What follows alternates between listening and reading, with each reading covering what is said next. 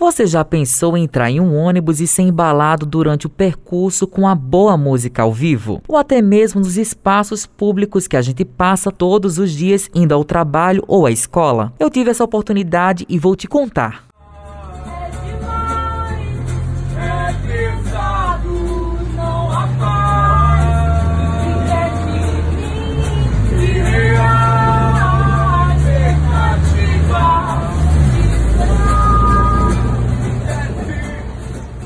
Esse trecho captei na ida ao trabalho e me despertou para saber um pouco mais quem são esses artistas. O meu nome é Agatha Cristine, tenho 22 anos, sou artista de rua. A proposta do projeto é realmente colorir o dia a dia, né? A gente sabe como a arte ela é importante no meio da rotina das pessoas. Então, no meio dessa correria caótica que a gente vive, a ideia é transformar um pouco o ambiente através da música, nos conectar com as pessoas que estão ouvindo. Bom, meu nome é Diego, tenho 28 anos, eu sou músico de rua, também trabalho com fotografia, faço um pouco de circo também. Atualmente tenho um projeto com a Agatha, a gente leva um pouco mais de alegria, uma dose diária aí de, de música, de arte, da população trabalhadora aqui de João Pessoa. Agatha conta o motivo de levar esse projeto para as ruas. O Diego já trabalhava com isso antes de mim. Eu comecei tem uns dois anos com essa, essa proposta de arte nos lugares públicos. E aí eu fui vendo o feedback positivo da galera, como isso mudava o dia das pessoas e o meu também.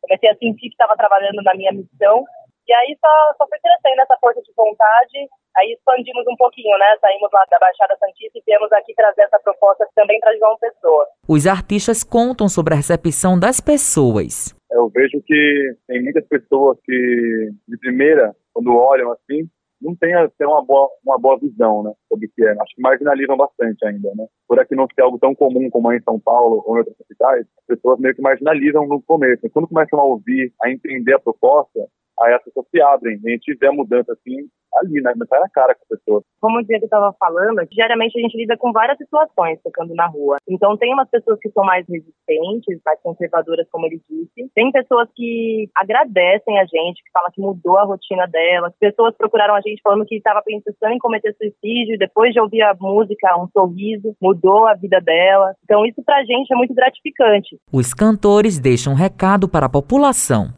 Eu deixaria o recado de nós, como seres humanos, nós valorizarmos mais o artista independente, o artista que está ali diariamente dando a cara tapa nas ruas, porque às vezes a gente pode até olhar de fora e a tendência é sempre vir um primeiro julgamento na cabeça. Mas a gente pode humanizar um pouco mais nossos olhos e entender além. Que está levando aquele artista a fazer aquilo? Porque se ele está ali diariamente, tenha certeza que não é apenas por questões financeiras, é uma missão maior.